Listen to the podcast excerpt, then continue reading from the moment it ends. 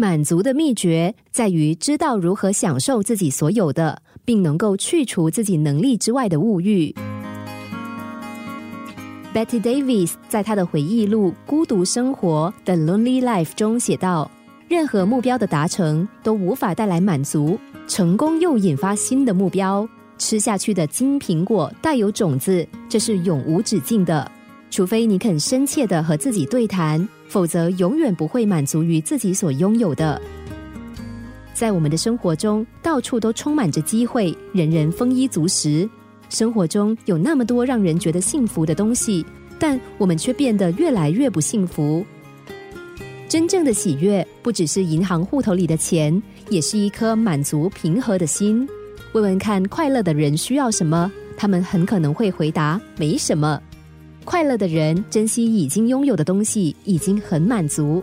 就连我们认为是消极、悲哀或没有价值的事物，他们都能够看出其中的积极意义。真正的喜悦，不是一昧的追求，而是每一天都怀着一颗满意的心。俄国文豪托尔斯泰写过一篇小说，大意是地主为了感激仆人辛劳，决定送他土地。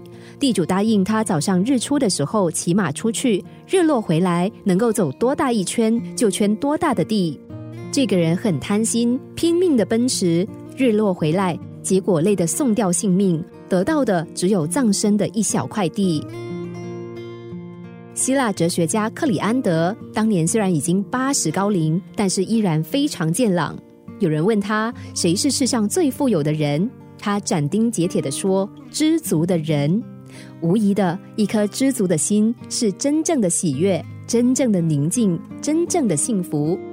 如果你的字典里没有“知足”这个字，你将为缺乏付出昂贵的代价。